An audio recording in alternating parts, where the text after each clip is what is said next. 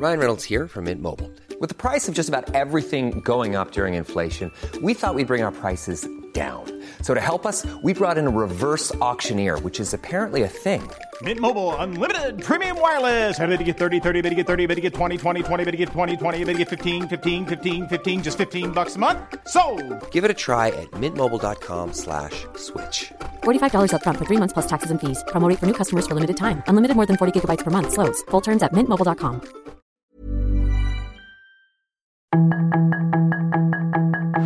Tarde a tarde, lo que necesitas saber de forma ligera con un tono accesible. Solórzano, el referente informativo.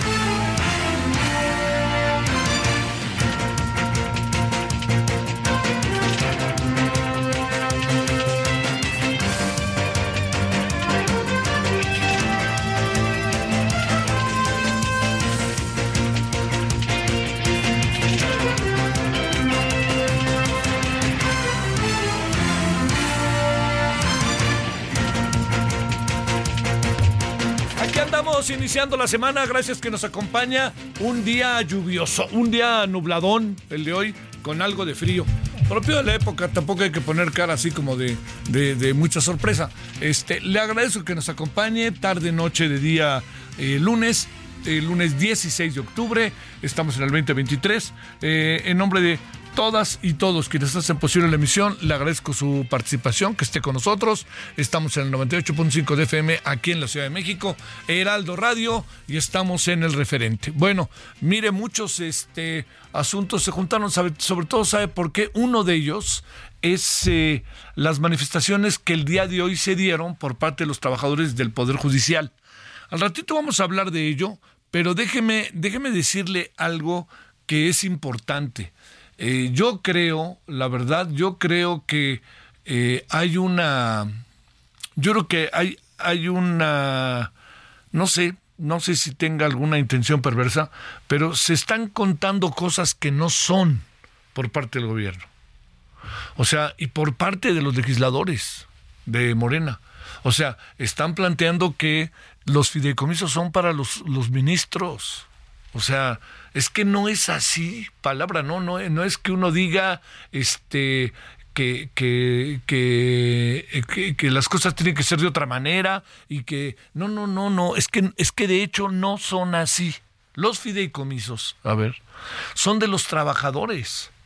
Y entonces, este, cuando hoy el, el diputado Mier me sorprendió, dice que el tema es que es este de, de la eh, que, que es para los ministros, los fideicomisos millonarios, pues sí son multimillonarios, porque es dinero de los trabajadores. O sea, yo, yo la verdad que eso, eso, no, no, no sé por qué hay eh, esta insistencia en, en- en repetir y repetir esto. Lo entiendo, ¿no? Pero eh, como pasa, el presidente tiene dos discursos, uno para cuando se quiere dar un buen agarrón con la opinocracia, o opino- lo- lo- los opinólogos, o los medios de comunicación, o quien él considera sus adversarios, pues ese es uno, ¿no? Pero el otro es que, que lo hace para sus millones de seguidores. Y les dice una cosa por otra, ¿eh? La verdad, la verdad, la verdad. Hoy vamos de nuevo a abordar el asunto y va a ver que algo tenemos de, de este de algo tenemos de, razón, ¿no? No, no, Y algo tienen de razón los trabajadores hoy que se han manifestado. Y luego también por parte del propio diputado Mier diciendo que es un uso político el que está haciendo la ministra de la Corte, pues es todavía darle más golpes a la ministra de la Corte. La ministra de la Corte, créame, la Corte respondió desde la semana pasada, dijo, nosotros nos vamos a quedar en silencio, el silencio significa prudencia, y ahí están. Y bueno, y el resto de la historia es lo que estamos viendo día con día, ¿no? De parte de unos y otros. Bueno, yo, eh, yo diga, bueno, ahí, ahí lo planteo como para que no perdamos de vista lo que hay y al rato lo abordaremos a detalle. Eh, bueno, ese es una, eh, ese es uno de los, de los asuntos. El otro es la guerra. La guerra que no para y que cada día encontramos nuevas y nuevas y nuevas y nuevos testimonios de cosas brutales, ¿no?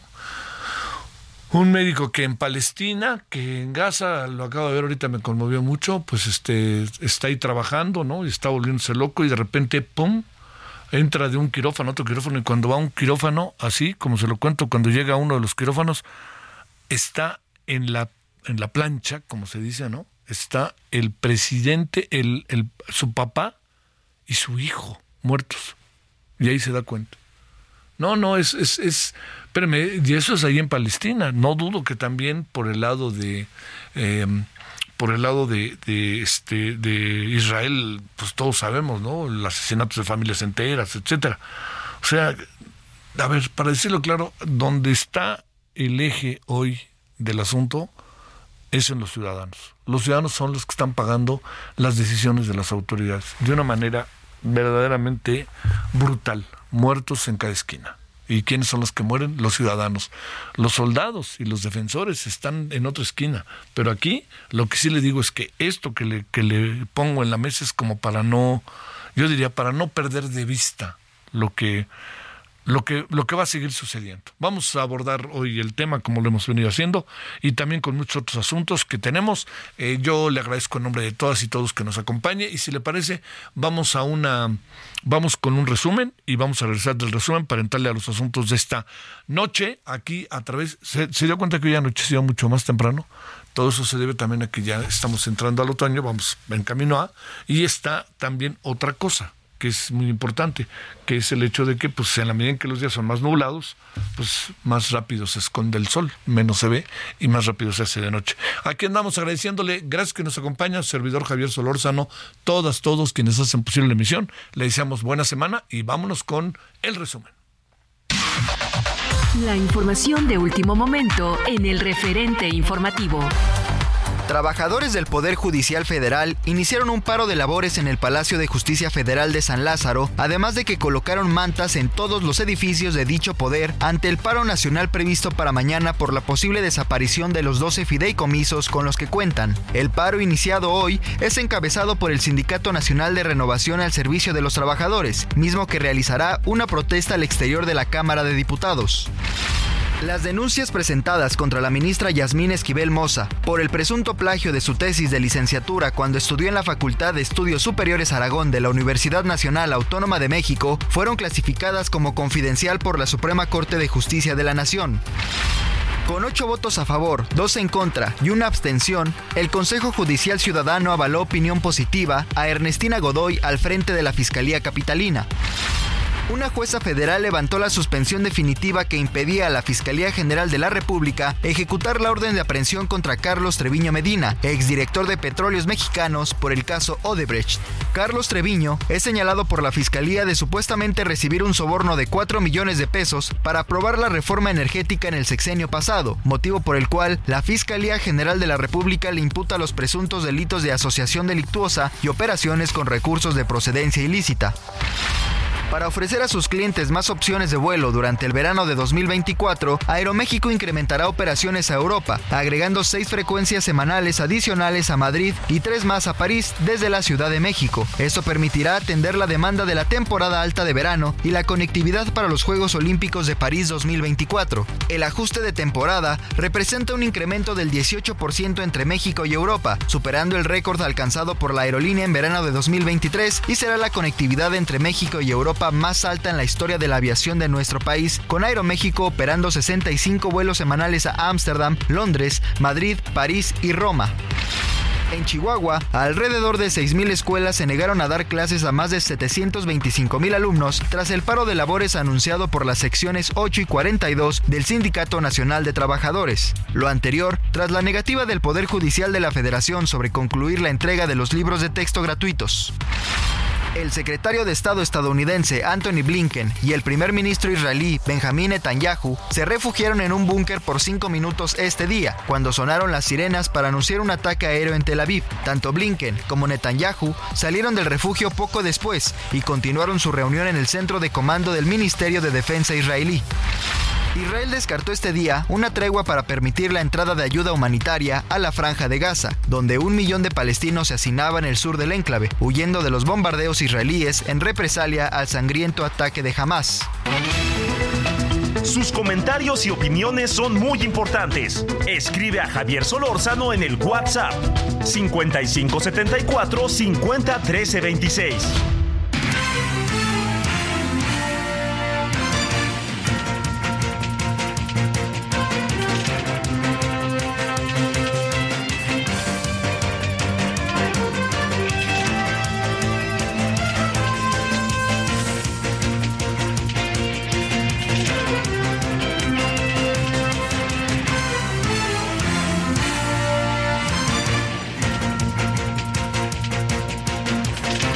estamos de vuelta agradeciéndole, ya escuchó usted el resumen. Mire, hoy, hoy, hoy pasó en las protestas, a lo mejor ya se enteró, que quemaron una, una pues, como piñata, ¿no? De- del presidente López Obrador. Y yo diría que, que este, pues, en, en eso andamos también, ¿no? A mí me parece que es totalmente repudiable, pero pues entiendo que en eso estamos también, ¿no? También como lo hicieron con la ministra Norma Piña, ¿no? O sea, hay gente que brinca, se enoja, así lo manifiesta, ya sabe todo eso que, que inevitablemente pues nos pasa por enfrente, ¿no? Y nos pasa por delante en la cotidianidad. Y más cosas veremos, ¿eh? Pero tanto lo de la ministra Norma Piña como esto que pasó el día de hoy, pues sí, es repudiable desde donde se vea, ¿no? Desde donde se vea. Pues porque se acaba, se acaba el respeto, ¿no? Se acaba el respeto, se acaba incluso el sentido de la protesta. Este, fíjese, lo, quemaron esa, esa piñata o cosa parecida del presidente y todos están hablando de la piñata, ¿no? Y nadie está hablando de lo que realmente este, fue la protesta y de todo esto, ¿no? Eh, se asegura que no hay afectación a los trabajadores, este, pero pues sí lo hay, sí lo hay y al ratito volveremos a ver el asunto para, para detenernos. Bueno, ese es, ese es uno de, lo- de los temas que tenemos eh, aquí por delante. Eh, otro, otro de los temas que tenemos eh, aquí me parece que, que- merecen una atención, voltear a verlos y no dejarlos ir, es como, eh, es decir, ¿qué, qué- qué está, ¿qué presumimos que está pasando con Xochitl Gálvez? O sea, el viernes lo decíamos, ¿no? Este, se está desinflando, está desinflada o la quieren ver desinflada. Que esas son las dos cosas. Yo, yo déjeme algunas cosas, reiterarlas de lo que hemos estado conversando. Eh, hay quien quiere verla desinflada. Yo creo que eso no puede por ningún motivo eh, pasarse por alto. Así es la política, ¿no? No es que unos van adelante, otros van atrás, en fin, todo esto. Y lo que sí sucede es que eh, cuando se habla de que, de que está desinf- la quieren ver, la quieren ver desinflada, pues es por lo que significa, porque al fin y al cabo es la adversaria, ¿no? La adversaria de, de Claudia, de Claudia Sheinbaum. Esa es, esa es una. Luego, la otra es que eh, también no se puede soslayar que estén pasando cosas. ¿No? Entonces, eh, Xochitl Galvez tiene enfrente una gran cantidad de asuntos que atender, ¿no? ¿Y cuáles son? Todos aquellos en los que desde la UIF le lanzan así, este, le lanzan puñaladas, como luego se dice. ¿Por qué? Pues que si pagó impuestos, que si no era, este, que si su familia se metió en el negocio, que si están metidos fulano, perengano, todo esto, ¿no? Eso son. Luego el otro es que pues ahí le descubrieron lo de la tesis. Y lo de la tesis, insisto, es a todas luces atendible pero tiene variantes, ¿no? Que esto no, esto no significa que se justifique absolutamente nada lo que pasó. Pero ¿cuáles son esas variantes? Hay gente que se puede, que solicita recibirse en aquel tiempo, los 90, todavía incluso antes, todavía creo que ahora ya está mucho más acabado. Hay gente que se recibe con dos instrumentos. Uno, puede tardar en recibirse.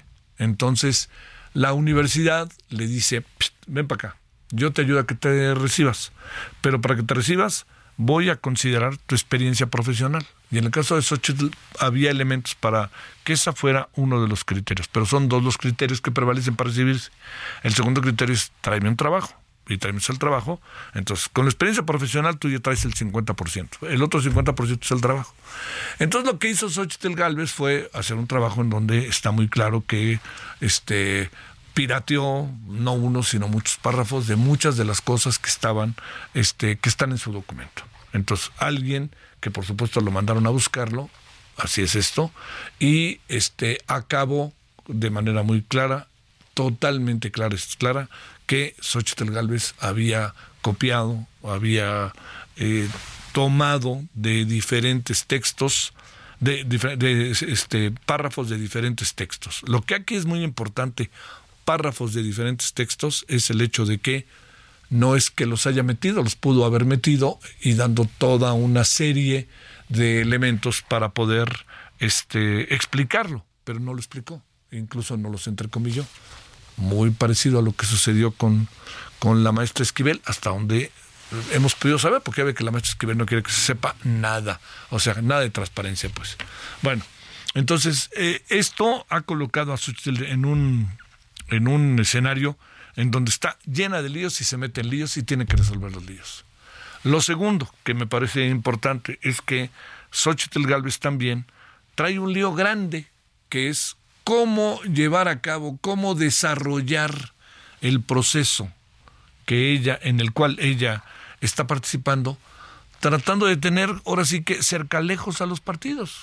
Entonces, bueno, de eso hablaremos al rato con José Antonio Crespo, a ver qué nos dice al respecto, porque sí creo que hay mucho la idea de tratar de verla desinflada. Y luego también, pues mire, es, eh, digamos, los medios, la prensa, todos, pues este, también juegan. Y yo creo que no hay que darle vuelta, ¿no? Así como una prensa que todo lo que hacía en los gobiernos peristas y panistas era maravilloso, pues hay una prensa que todo lo que hace López, López Obrador o este gobierno es maravilloso. O sea, simplemente pues cambiaron nomás las cosas, ¿no? Este, y pues que es más valorable lo que se hace, lo que el presidente López Obrador hace que los otros gobiernos, pues todo depende como lo quiere usted ver, ¿no? Porque hay cosas de otros gobiernos que fueron que son a la distancia totalmente eh, repudiables pero hay otras que son son muy buenas. Se hicieron cosas que son de enorme utilidad fueron importantes etcétera. Bueno hasta ahí dejamos el asunto y al rato le seguimos con el señor eh, José Antonio Crespo. Bueno hay un asunto más que yo quisiera este que yo quisiera poner en la mesa que es el hecho de que eh, ahorita vamos a platicarlo con Dejan Mihailovic, pero déjeme adelantar algo al respecto.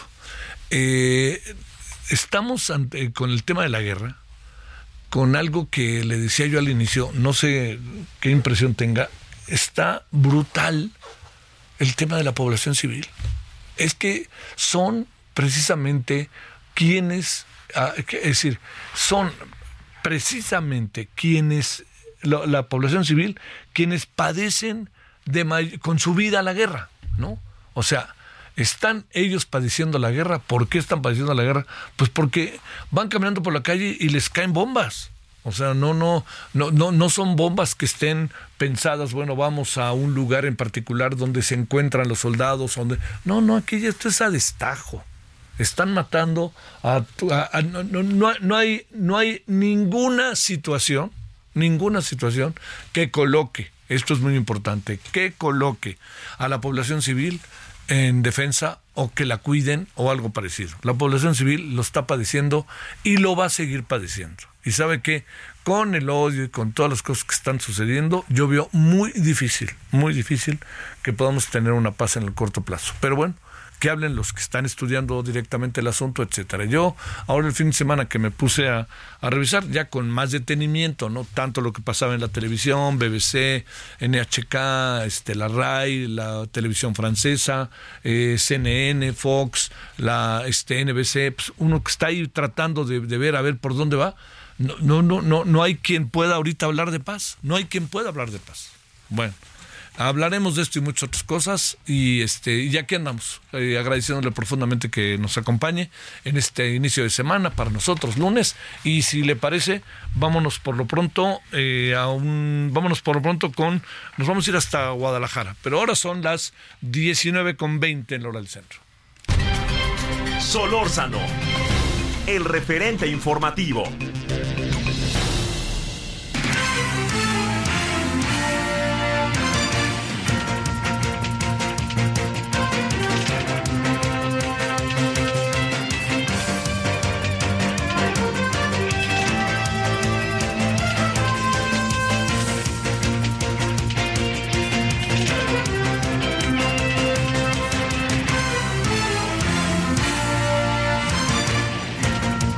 Aquí andamos entonces de nuevo. Mayeli, ¿qué pasa en Guadalajara? ¿Qué pasa en Jalisco y este horroroso hallazgo? Así es, Javier. Muy buenas noches. Buenas noches también a todo el auditorio. Pues el día de ayer las madres buscadoras de Jalisco acuden a un reporte, esto en la colonia Artesanos, en el municipio de Tlaquepaque, es decir, en plena zona metropolitana de Guadalajara, en donde pues este terreno abierto usualmente para eh, pues tirar basura por parte de los vecinos, se adentran a este lugar y encuentran un horno, un crematorio en donde pues todavía encontraron restos óseos, se presume que se tratan de restos humanos y bueno, ya los del Instituto Jalisciense de Ciencias Forenses el día de ayer, eh, pues estuvieron recabando prácticamente en una cubeta estos fragmentos de hueso que localizaron. Lamentablemente incluso decían las madres buscadoras de Jalisco que al llegar al lugar todavía estaba el horno eh, pues con cierta temperatura, es decir, acababan de usarlo apenas de acuerdo con los vecinos un par de días y pues bueno, eh, todavía no se sabe efectivamente a cuántas personas pudieran corresponder estos restos. Eran prácticamente fragmentos muy pequeños los que se localizaron de hueso y pues eh, ya al mediodía, pasado el mediodía, cerca de las 3 de la tarde, después de las 3 de la tarde, el gobierno de Jalisco pues señaló a través de un comunicado que se estaba trabajando, que ya la Fiscalía Especial en Personas Desaparecidas, el Instituto Jalisciense de Ciencias Forenses, estaban revisando este predio y pues bueno, se espera que posteriormente se informe eh, si, si es que pues hay alguna cámara de vigilancia que pueda dar con quienes utilizaban este este horno, este crematorio, obviamente eh, clandestino y pues lamentablemente Javier este tipo de noticias que todavía continúan presentándose aquí en el estado. Oye, ¿cómo se hizo el hallazgo? Eh? ¿Qué fue lo que pasó? Pues a través de llamadas anónimas, como suelen recibir diversos colectivos que hacen estas búsquedas de campo, es que les llaman, les indican algún lugar, eh, miembros del colectivo acuden, solicitan de hecho el acompañamiento eh, del ejército de la Guardia Nacional porque a nivel estatal hay eh, una dilación y un trámite también burocrático para que les acompañen. Pueden pasar hasta dos semanas para que eh, les hagan efectivo esta solicitud. Y bueno, han encontrado más respaldo con eh, fuerzas federales y acuden a los lugares, revisan y una vez que hay algún tipo de hallazgo, le dan pues paso a las autoridades para que acudan. También el día de ayer este colectivo acusaba al gobierno del estado, a la fiscalía, Ministerio Público que no se presentó y es que el hallazgo eh, lo hicieron antes de la una de la tarde, eran las seis de la tarde, estaban sí los peritos del Instituto Jalisciense de Ciencias Forenses, pero ni Fiscalía ni Ministerio Público. Llegaron ya cerca de las nueve, cuando estaba iniciando la lluvia y prácticamente pues ya sin luz de día. Bueno, pues este, veamos qué pasa y empieza ahora otro peregrinar brutal, ¿no? Mi querida Mayeli, que es identificación de cadáveres, ¿no? De cuerpos, de los restos óseos. Exactamente, todavía hace falta procesar. Y bueno, nada más un dato. De acuerdo con el gobierno del estado, hay 14.254 personas desaparecidas aquí en Jalisco. Te mando un gran saludo, Mayeli. Saludos hasta Guadalajara. Muy buenas noches. Bueno, oiga, eh, vámonos a ir a la pausa, pero antes de ella, hoy vamos a hablar de la influencia y del COVID en la noche.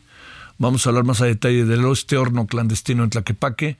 Vamos a hablar de la guerra en Medio Oriente, como lo vimos haciendo diario. Eh, las protestas por los fideicomisos, qué pasó en Otimex, porque están quejándose los trabajadores de manera brutal, que dicen, sí, hubo un arreglo, pero no nos han dado nada, así que habrá que ver ahí qué pasa. Y bueno, este, y dice Biden que está prohibido separar las familias con los migrantes. ¿Usted cree? Bueno, vámonos a una pausa. Estamos de vuelta en este día que es lunes, lunes 16 de octubre 2023, Heraldo Radio.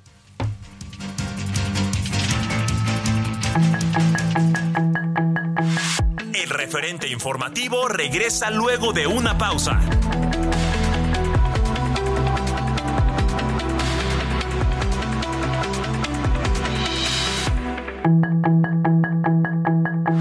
Estamos de regreso con el referente informativo.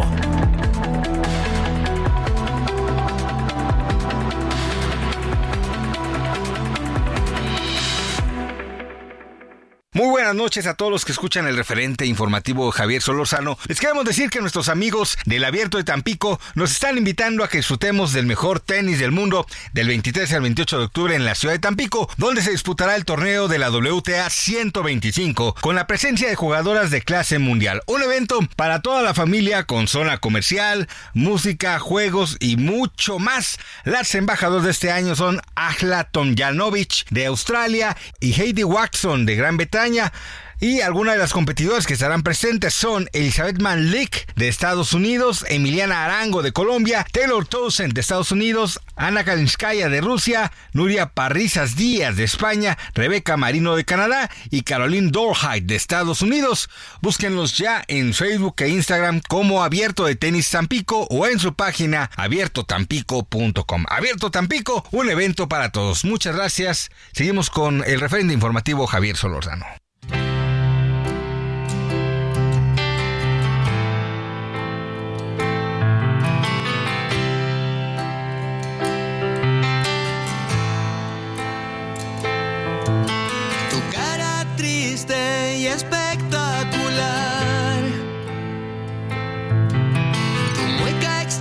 De complicidad.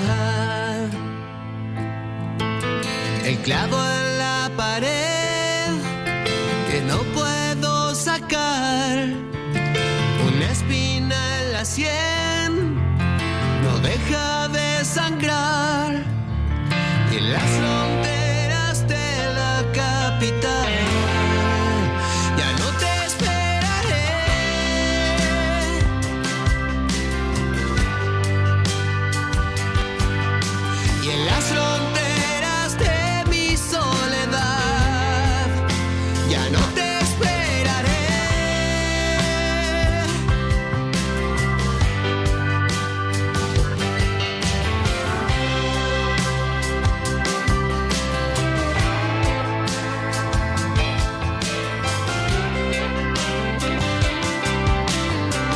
escuchando a los Bunkers que van a. ya regresaron después de ocho años.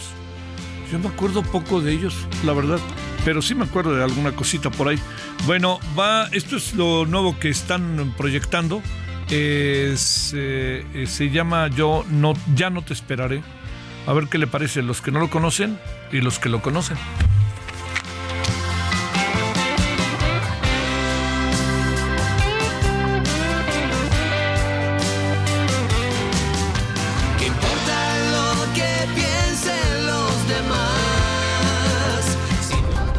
Solórzano, el referente informativo.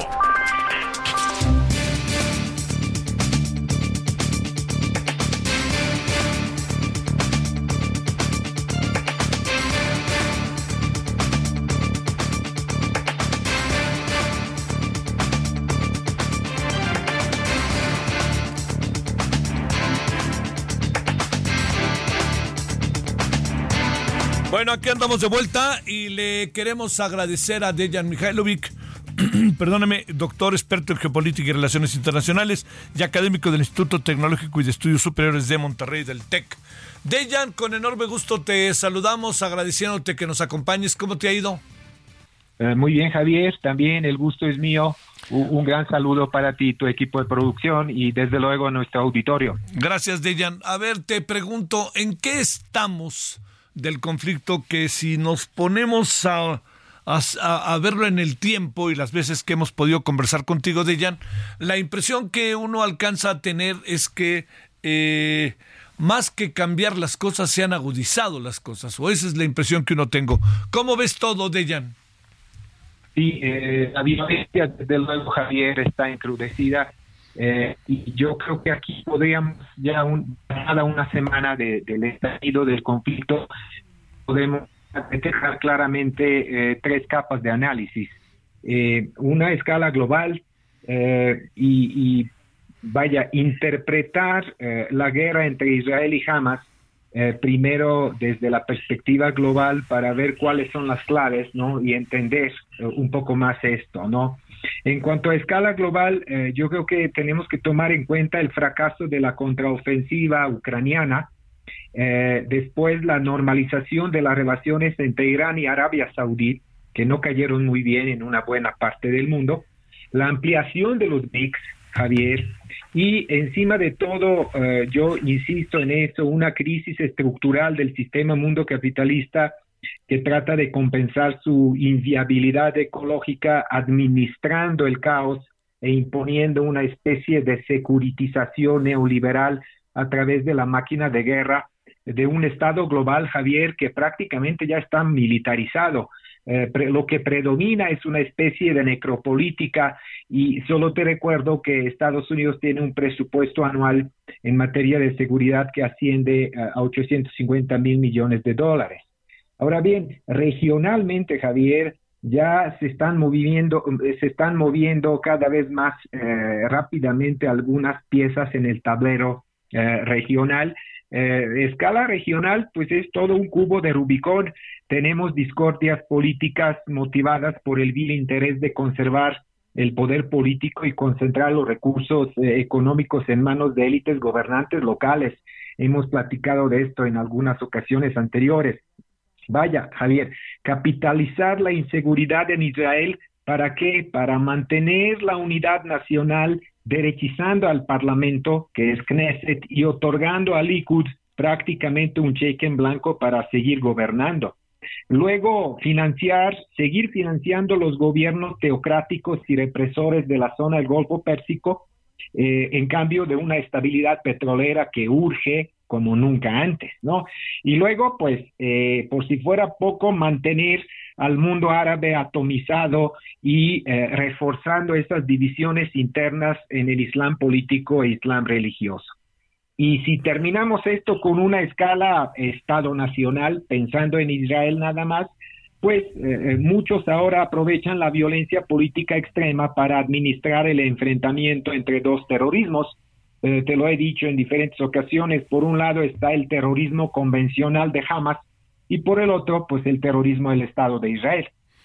Y como dicen, como dicen por, por ahí algunos, recuerdo al importante pensador alemán de los años 20 y 30 del siglo pasado, Walter Benjamin, que decía, pues solo falta a que sigamos asistiendo a transmisiones en vivo de esta violencia eh, vaya a asistir a, la autodestrucción de la humanidad como si fuera un espectáculo, ¿no? Eso es lo más trágico. A ver, oye, a ver, déjame plantearte ahí algunos asuntos. Este, eh, la, la visita, ¿qué, ¿qué nos dirá la visita, qué pasará la casi segura visita de Joe Biden a Israel? Simplemente la ratificación de lo que sabemos, ¿verdad? Sí, sí, hay dos viajes eh, en el camino. Uno es de Putin a Beijing. Eh, Putin se va a encontrar con Xi Jinping precisamente para... A ver. A, ver, eh, perdón, ahí se cortó Dejan. Si nos haces el favor, ¿qué, ¿qué, fue lo que sucedió? Que hay dos, dos, este, ahí estamos, se cortó, pero aquí estamos. decías, hay dos visitas y ahí nos quedamos.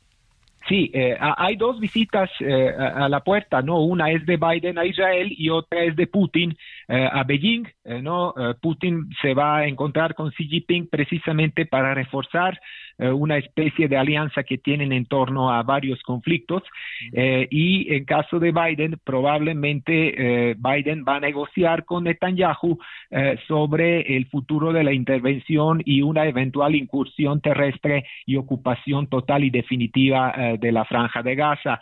Si esto ocurre, Javier, es altamente probable que tengamos eh, dos o tres frentes más. Ya empieza un intercambio de fuego entre eh, Hezbollah en el sur del Líbano con las fuerzas eh, de Israel. se va a detonar también el asunto en la zona de Altos de Golán y queda pendiente la reacción de Al-Fatah y la autoridad palestina en la zona de Cisjordania. Y por si fuera poco, eh, probablemente el asunto más delicado de todos. Eh, ¿Hasta qué medida Irán va a ir pudiendo eh, automarginarse hasta el momento de este conflicto debido a que eh, toda la tensión que se ha vivido décadas eh, atrás entre Israel e Irán, acusaciones mutuas, hostilidades discursivas, político-diplomáticas en materia de servicios de espionaje y algunas operaciones encubiertas, Irán anunció que este si empieza una incursión total y definitiva para expulsar a los palestinos de Franja de Gaza, eh, habrá eh, respuesta. Entonces, eso es... lo que más eso es lo que más asusta en este momento, eh, Javier. La, la, posibilidad del intercambio de, prisioneros que ya se pues, de secuestrados, ¿no? Diría yo, que ya se ha puesto otra vez sobre el, se, se, ha puesto, se ha hablado de ella, pero te lo, te lo planteo por una razón, porque dicen que sí, pero siempre y cuando sean los seis mil palestinos que están en las cárceles de, de, este, de, Israel. ¿Tú qué piensas de esto? Sí, eh, excelente tu observación. La verdad, son, son pocos los que se metieron con este asunto porque tiene que ver mucho con la falta de respuesta o más bien la inacción del ejército israelí eh, la semana pasada, donde cuando incursionaron los 1.500 combatientes de Hamas, eh, durante siete horas no hubo ningún tipo de respuesta por parte de fuerzas de seguridad de Israel. Eh, 1.500 eh, cruzaron la cerca alámbrica, atentaron contra 30 puestos de seguridad, masacrando a la gente, civiles, etcétera. Y uno se pregunta, ¿Dónde está Estado de Israel rankeado como ejército 18 al nivel mundial por Global Firepower, donde tienen 700, eh, casi 650 mil combatientes, 170 mil de eh, eh, fuerzas regulares, unos 8 mil paramilitares, el resto es se compone de reserva, más de 600 naves. A ver, este otra vez, ¿qué es lo que...? Porque se oye muy bien y de repente, ¡pum!, se deja de escuchar. A ver qué... Este, a ver, pero eh, no seremos nosotros, yo creo que sí, ¿no? ¿Sí? ¿No? Es de allá. A ver, ahí, ¿me escuchas, Dejan? ¿Me escuchas? Dejan, sí, ah, ah, estabas haciendo el recuento de todas las, eh, de, todo lo que tenía, ¿no? Este, las partes en el conflicto. Entonces, el ataque de Hamas eh, se interpreta no tanto en la clave de hacer una especie de blitzkrieg para ganar territorios o este, anular una buena parte de las fuerzas de Israel. Eh, Israel militarmente es infinitamente superior a Hamas. prácticamente, prácticamente hoy, y con tu pregunta, se puso en evidencia de que uno de los principales objetivos de Hamas fue capturar los civiles y después negociar este liberación de estos seis mil que eh, como dices están en las cárceles de Israel para reforzar las brigadas al Qasim no y en ese sentido recuperar vaya eh, el, terreno perdido en las derrotas militares de los últimos años no esto es lo que esto es lo que prácticamente se antoja bastante viable pero no creo que el gobierno de Israel y Netanyahu van a ceder a esto porque lo siguen interpretando como un chantaje y este eh, una, un segundo capítulo después de una manifestación muy clara del terrorismo convencional que practica Hamas. Oye, a ver, déjame plantearte ahí algo, este, la, la, la, la, digamos, si alguien está afectado es la población civil, ¿no? Qué cosa todo lo que alcanzamos a ver un día sí y otro también, ¿no? A ver, yo, yo decía que el fin de semana de ella me la pasé ahí viendo mucho televisión, viendo cosas que estaban pasando, ya sabes, ¿no? A lo largo de estos días. Y este, eh, y qué bárbaro, ¿no? Pues la población civil es, es, es la que está metida en todo tipo de problemas, ¿no? Sí, efectivamente, Javier, eh, si lo ponemos bajo bajo la luz del derecho internacional, pues los palestinos los palestinos tienen derecho eh, tanto como el propio deber, ¿no? De oponer resistencia a la ocupación israelí, israelí. Pero los los israelíes por su parte, tienen igualmente todo el derecho a responder a cualquier tipo de agresión y si es de tinte terrorista, más aún, ¿no?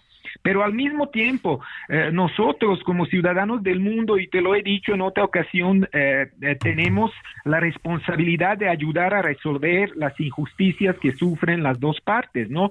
Lo cual no, lo cual no quiere decir que apoyemos las crueldades y venganzas que cometen algunos individuos de ambos bandos, ¿no? Entonces, por otro lado, pues el apoyo que merecen los pueblos tanto de Palestina como de Israel eh, no, no debe dirigirnos a, la impunidad de sus dirigentes. Y si hay impunidades sobrantes en, materia de acciones que han tomado dirigentes tanto de Israel como eh, la ala militar de Hamas, ¿no? donde en un conjunto han cometido crímenes que han dañado sensiblemente eh, la población civil eh, de ambos lados, ¿no? Y esa impunidad precisamente tiene que ser denunciada y tiene que ser evidenciada y expuesta para que el sistema internacional en franca agonía, lamentablemente, reaccione de un par de patadas de ahogado y termine con un proceso de negociación donde se involucre todos los interesados para que la pacificación en esta región, que desde la perspectiva de hoy se antoja difícil, sea definitiva. Oye, este, eh, te, te, planteo eh, lo que pasó esta noche, bueno, ya está, bueno, ayer, ayer, sí, ayer en Bruselas, eh, lo que vino a suceder con un hombre que disparó y luego grabó y dijo cuál había sido su motivo por el cual había disparado. Aparecieron dos ciudadanos suecos. Todo indica que son suecos porque uno de ellos traía la playera de la selección sueca que jugaba contra Bélgica. Incluso el partido estuvo que suspender. Bueno, los jugadores suecos pidieron que se suspendiera. A ver, eh, luego aparece aquí Alá, es el grande, etcétera, etcétera, pero no, no, no, no sé si tenga que ver con todo esto del Medio Oriente. ¿Qué, qué información tienes hasta este momento de ella? Sí, eh, como lo has enfatizado, pues se reportaron dos muertos de ciudadanía sueca allá en Bruselas, una tercera persona gravemente herida. Eh, la ministra de Interiores de Bélgica ya calificó el atentado como un acto terrorista. Entonces yo creo que eh, en este momento, pues tanto, tanto la policía belga como fuerzas de seguridad tienen la información suficiente sobre el autor único. Al parecer se trata de una sola persona, un hombre, no que este de hecho eh, se esforzó para dejar uh, una digamos una firma eh, propia típica de un atentado terrorista motivado por cuestiones del fanatismo religioso y el fundamentalismo eh, eh, procedente ¿no? de, esta, de esta zona del mundo. Era de esperarse, yo creo que las sociedades europeas y los países, sobre todo del lado occidental del continente europeo, pues tienen un largo historial en materia de repelar este tipo de actividades y ataques en contra de las poblaciones civiles normalmente indefensas múltiples fallos eh, de, en materia de seguridad eh, que estos países eh, pues han manifestado, sobre todo en los atentados allá en Bruselas, en Bélgica, en París, en Múnich, en Alemania, en España. La lista es muy larga de estos incidentes y yo creo que esto solo es un anuncio de algo que tal vez puede ser mucho más grande y mucho más peligroso. Sabrá Dios si tenemos fuerza suficiente. Eh, recursos siempre los hay, pero las habilidades en materia de servicios de inteligencia, eh, de todo lo que las fuerzas del orden tienen que hacer, que es un trabajo muy arduo, pues se han notado en últimos años deficiencias al respecto. Así que el terrorismo como un cáncer del siglo XX y un cáncer del siglo XXI que se está extendiendo a todos los rincones del planeta tiene un mensaje letal y ese mensaje es nadie está a salvo. Nadie está a salvo. Eh, digamos, a ver, para cerrar, este, Dejan, con tantas cosas que hay ahí sobre la mesa, ¿qué, qué supones que estará pasando esta semana? Lo mismo que estamos Eh, viviendo, ¿verdad? Sí, sí, eh, eh, Israel seguirá con operaciones militares en contra de Hamas. Eh, llama la atención de que hubo un, también una insistencia de, de que la, la población civil de Franja de Gaza se retire de la zona. La pregunta es, ¿dónde? Eh, Tirándose al mar Mediterráneo, eh, cruzando los puertos fronterizos que eh, a menudo son cerrados, me refiero a la frontera con Egipto, o simplemente pasándose al lado, eh, al otro lado, ¿no? Eh, de Israel sin posibilidad o sin garantía de llegar a Jerusalén del Este o a Cisjordania. Eh, en otras ocasiones, en conflictos similares, la opinión pública occidental tenía una expresión muy clara sobre esto, limpieza étnica. Ahora se llama eh, solicitud de ava- Sí. Híjole. Oye, este, lo que sí es que creo que, que estamos en una situación, eh, digamos, inédita. Eh, no llegará, no tendremos una Navidad y un Año Nuevo tranquilos, ¿no? Sí, al, al parecer toda la tensión será este, manifestada eh, en los focos de conflicto que ya están eh, creciendo Sí. como hongos después de la lluvia. Sí, Eh, sí. Ucrania, Ucrania, Yemen, Irak, Afganistán, la zona de Sahel, África Occidental, Oriente Próximo. Y bueno, ojalá esto eh, se, pare de alguna manera y que la ONU recupere su autoridad, su credibilidad, su liderazgo para obligar a los países que son sujetos en derecho internacional eh, a acatarse a las leyes vigentes al nivel internacional, respetar las resoluciones eh, que la ONU eh, trae y acudir a la conferencia masiva de pacificación. Eh, si no, pues a- habrá cosas mucho más peores de lo que estamos observando en este momento. Y obviamente eh, hay una especie de deber moral de la ciudadanía global de salirnos eh, de nuestros sillones, de nuestras recámaras, eh, de los patios traseros de nuestras casas y manifestarnos eh, en las calles del mundo por convocar eh, la conferencia pacificadora y luchar por un mundo más justo, más igualitario, más equitativo eh, y más libre, donde todos podemos respirar y todos podemos buscar y encontrar la plenitud de nuestras vidas. Te mando un gran saludo, como siempre, Dejan Mihailovic, y mi agradecimiento que estuviste con nosotros. Agradecido estoy contigo y tu equipo de trabajo. Un gran abrazo. Gran abrazo. Eh, le cuento una información de Ciro Gómez Leiva, que Ciro acaba de subir un tuit, lo leo textual. La Fiscalía General de la República informó sobre la detención provisional con fines de extradición en contra de Armando E. por el delito de autoría intelectual del intento del homicidio en contra del periodista Ciro Gómez Leiva. Los marshals de la oficina eh, de la, ATF detuvieron este día dicho individuo en la ciudad de Delano, California, poniendo a la disposición de un juez competente para su extradición. El, el- el señor, este personaje, le diría, a ver, espérame para que le pueda decir, este, espérame, a ver, el personaje en cuestión, al que le digo, es que eh, es eh, el patrón, le dicen, lo detuvieron allá en California, estaba, sí, sí, sí es el patrón, sí, sí, se llama Armando Escárcega, el patrón, supuesto jefe de grupo que atentó contra mi vida, fue lo que dijo Ciro Gómez Leiva. Bueno, vámonos con más, vámonos hasta Nuevo León. Querido Juan Teniente, ¿qué pasa por Monterrey?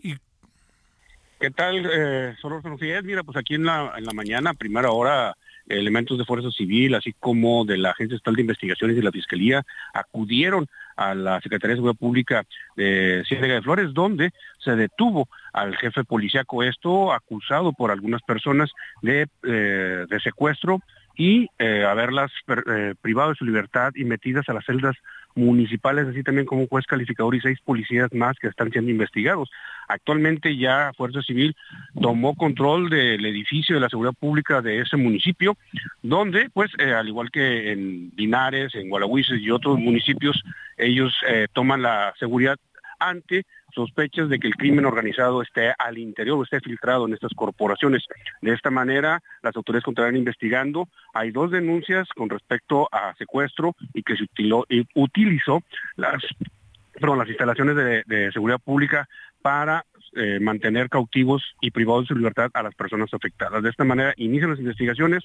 Esperemos que tener más información al respecto en los próximos días, Javier. Por lo pronto está detenido el personaje en cuestión. Así está detenido y estamos eh, casi, casi retomando, como te dije la ocasión anterior, aquella época difícil que vimos de la delincuencia organizada, donde la filtración de delincuentes estaba en las corporaciones policíacas y esto no no daba tregua a, los habitantes. Esperemos que no lleguemos a estos hechos similares como en aquellos años. afortunadamente las autoridades ya ya entraron y por cierto reforzaron a Nagua porque no sé si supiste por ahí que un cártel de Tamaulipas empezó a repartir despensas en las zonas rurales de Anáhuac. También se reforzó esa área con 300 elementos entre Guardia Nacional y eh, elementos de la Sedena que estarán patrullando brechas y carreteras que están rumbo hacia eh, Laredo. Te mando un gran saludo, Juan Teniente, hasta Nuevo León. Gracias. Buenas noches. Pausa. El referente informativo regresa luego de una pausa.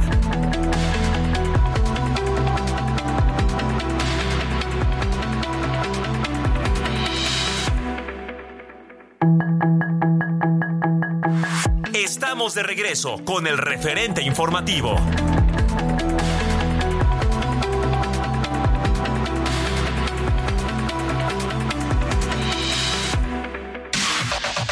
La información de último momento en el referente informativo. El gobierno de México, a través de la Secretaría de Relaciones Exteriores, busca contacto con la organización palestina Hamas y gobiernos con la finalidad de rescatar a los dos mexicanos que fueron secuestrados el pasado 7 de octubre, informó el vocero de la presidencia Jesús Ramírez Cuevas. Los dos mexicanos secuestrados han sido identificados como Ileana Gritsetsky y Orión Hernández. El vocero también informó que hay contacto con Israel para que se permita la salida de Gaza a la anestesióloga Bárbara Lango.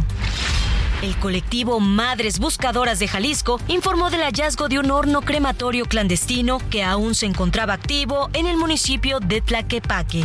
De acuerdo con las Madres Buscadoras, en el lugar encontraron también prendas de ropa, la mayoría de hombres. A juzgar por la cantidad de restos, calculan que intentaron desaparecer al menos a 15 personas. Una llamada anónima las llevó al lugar. El presidente Andrés Manuel López Obrador anunció que Miguel Ángel Maciel Torres será el nuevo titular de la Secretaría de Energía tras la salida de Rocío Nale, quien busca la candidatura del partido Guinda en el estado de Veracruz. La madrugada de este domingo fueron liberados los últimos 20 giratarios que estaban retenidos por un grupo armado desde el pasado 10 de octubre en el municipio de Altamirano, Chiapas. Las autoridades estatales informaron que con la liberación también fueron levantados los bloqueos en los que se demandaba la destitución del Consejo Municipal encabezado por María García. La mañana de este lunes fue clausurada en su totalidad la taquería El Borrego Viudo, ubicada sobre Avenida Revolución por el delito de lesiones dolosas, por lo que la Fiscalía General de Justicia de la Ciudad de México colocó los respectivos sellos. Luego de la posible agresión a golpes por parte de empleados hacia clientes del establecimiento, la Fiscalía integró una carpeta de investigación por el delito de lesiones por riña. El presidente de los Estados Unidos, Joe Biden, visitará Israel este miércoles en medio de la guerra que vive el país árabe contra el grupo Hamas. Eso lo informó su secretario de Estado, Anthony Blinken, a través de su cuenta de X. Sus comentarios y opiniones son muy importantes. Escribe a Javier Solórzano en el WhatsApp 5574 501326. aquí andamos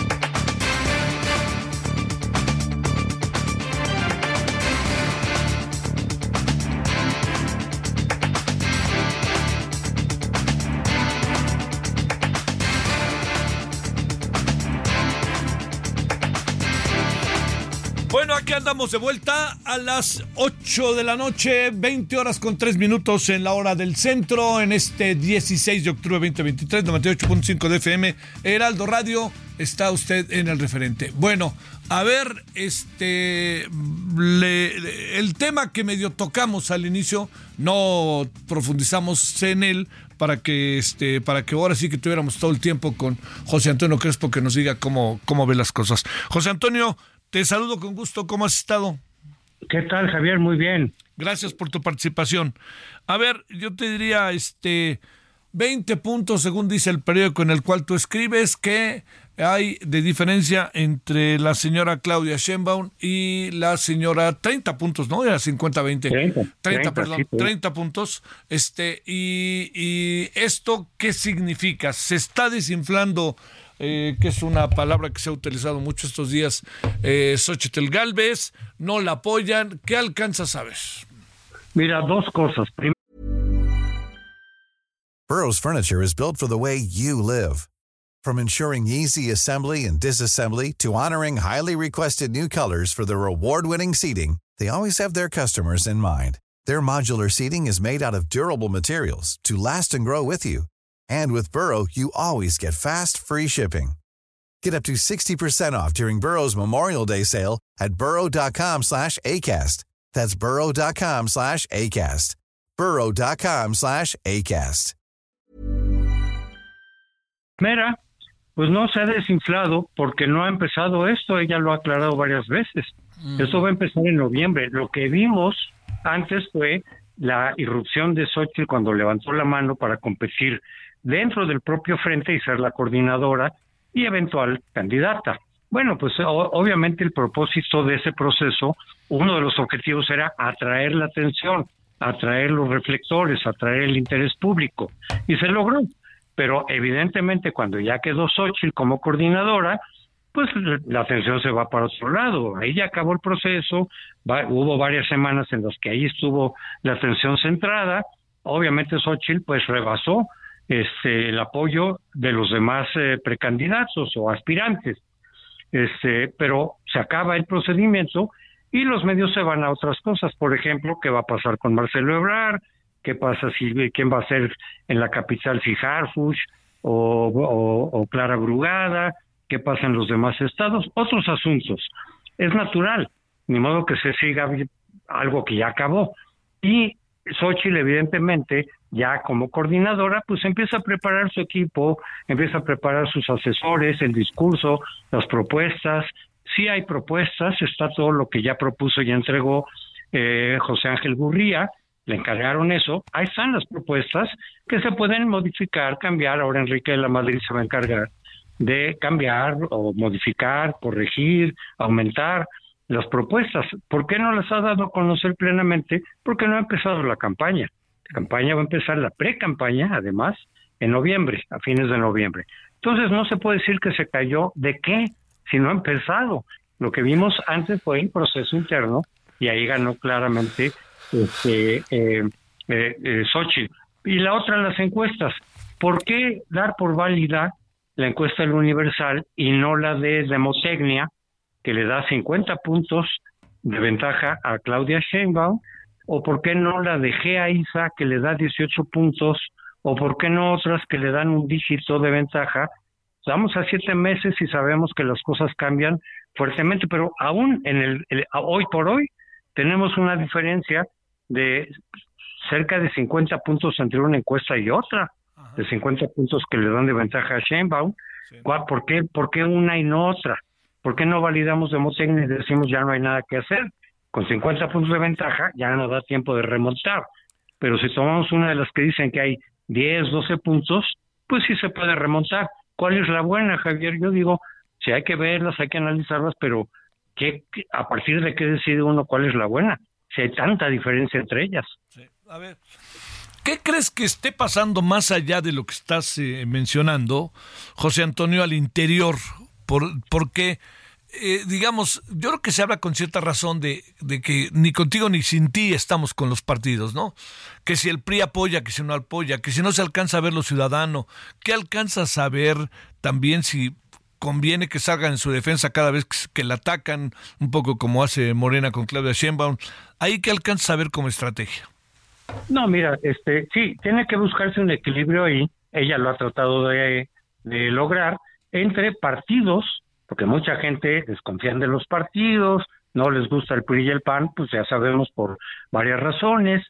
Eh, pero por otro lado, pues sin la participación de la sociedad civil, que la hubo y fue determinante en la selección de Xochitl como coordinadora, este, tiene que haber un equilibrio. ¿Por qué? Porque sin los partidos no se puede ganar. Es, es absurdo. No, no. Si, si hubiera lanzado la misma Xochitl como candidata independiente, suponiendo que hubiera conseguido el millón de firmas que se requieren, tampoco estaría, estaría muy abajo, porque sí se requiere el apoyo de los partidos y la estructura, pero el chiste es combinarlo también con la participación de los ciudadanos, etcétera. Entonces, muchos ciudadanos, efectivamente, y ese es parte del valor que tiene Xochitl eh, como alguien eh, con, con, potencial, mucha gente dice, no, yo no voy a votar por el PRI, ni por el PAN, ni por el PRD, voy a votar por la persona, por Xochitl.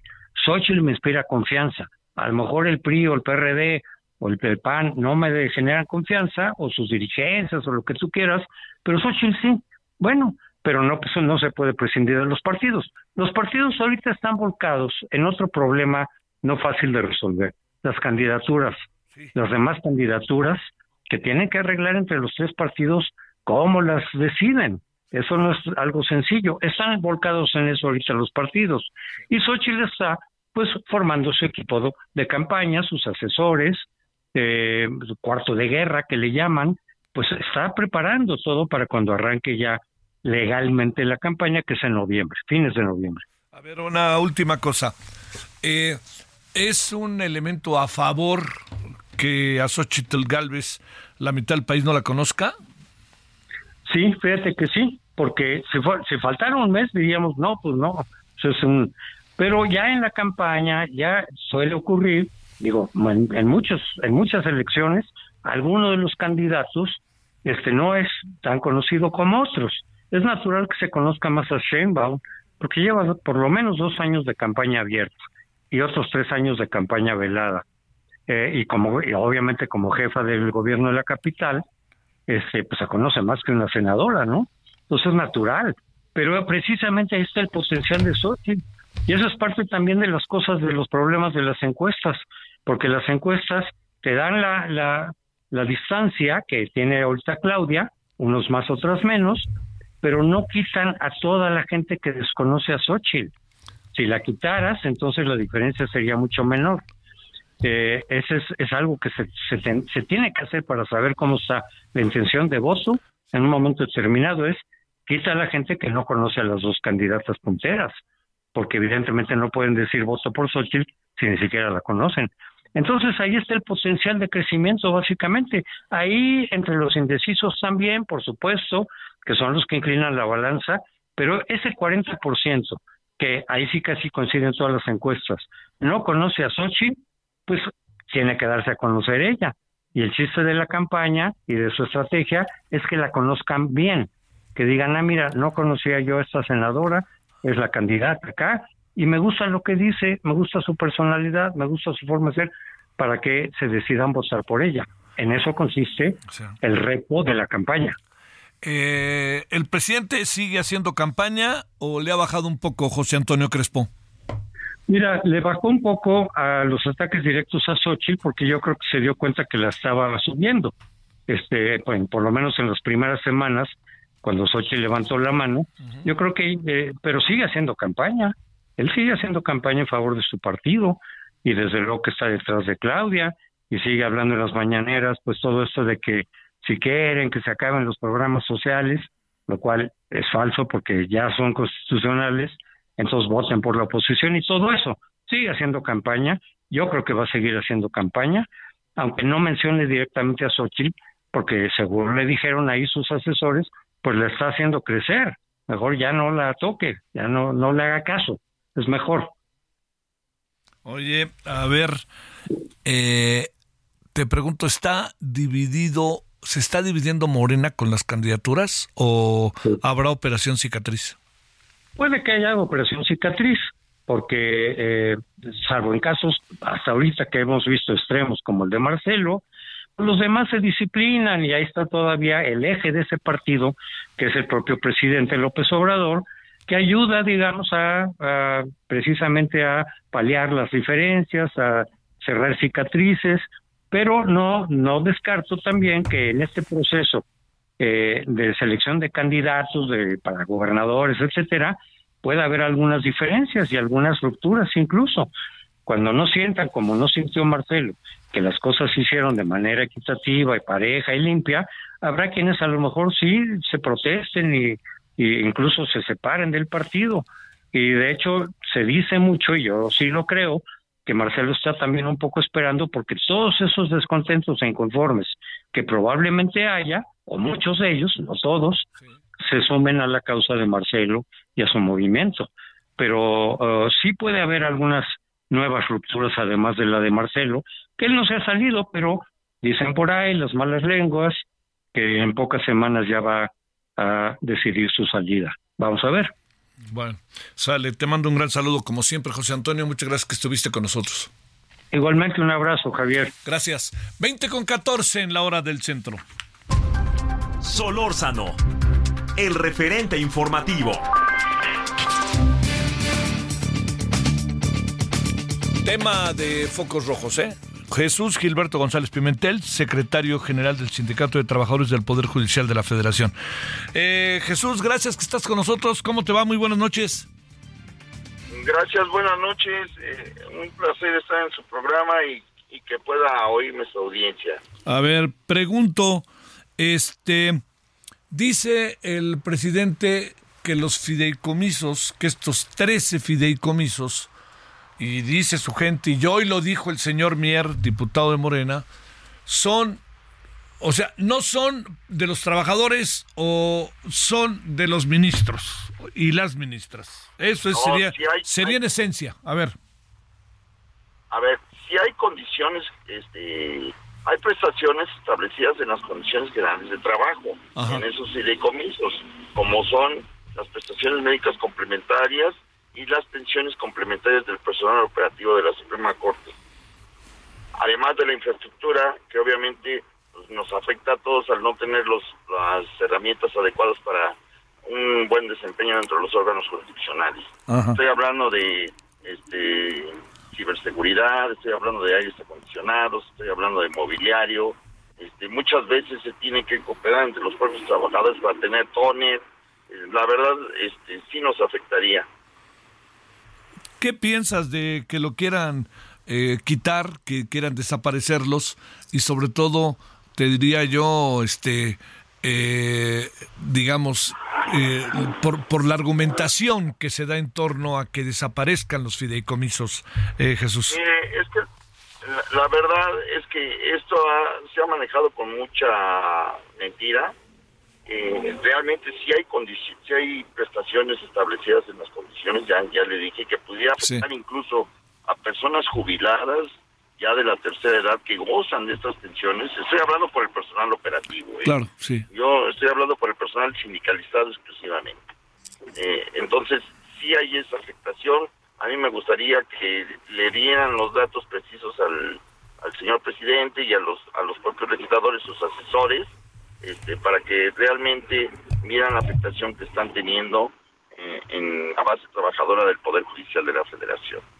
Oye, Jesús, todo indica que tienen la, bueno, tienen la mayoría y tienen mayoría simple porque esta es una votación de presupuesto que lo van a hacer. ¿Qué piensan hacer ustedes?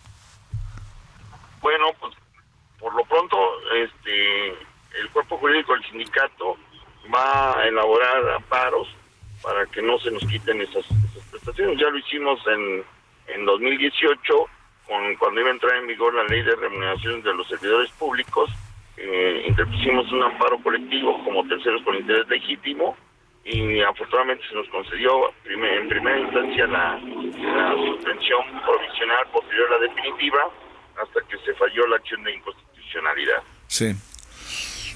¿No son de los ministros y las ministras los fideicomisos y ese dinero? Te pregunto, Jesús.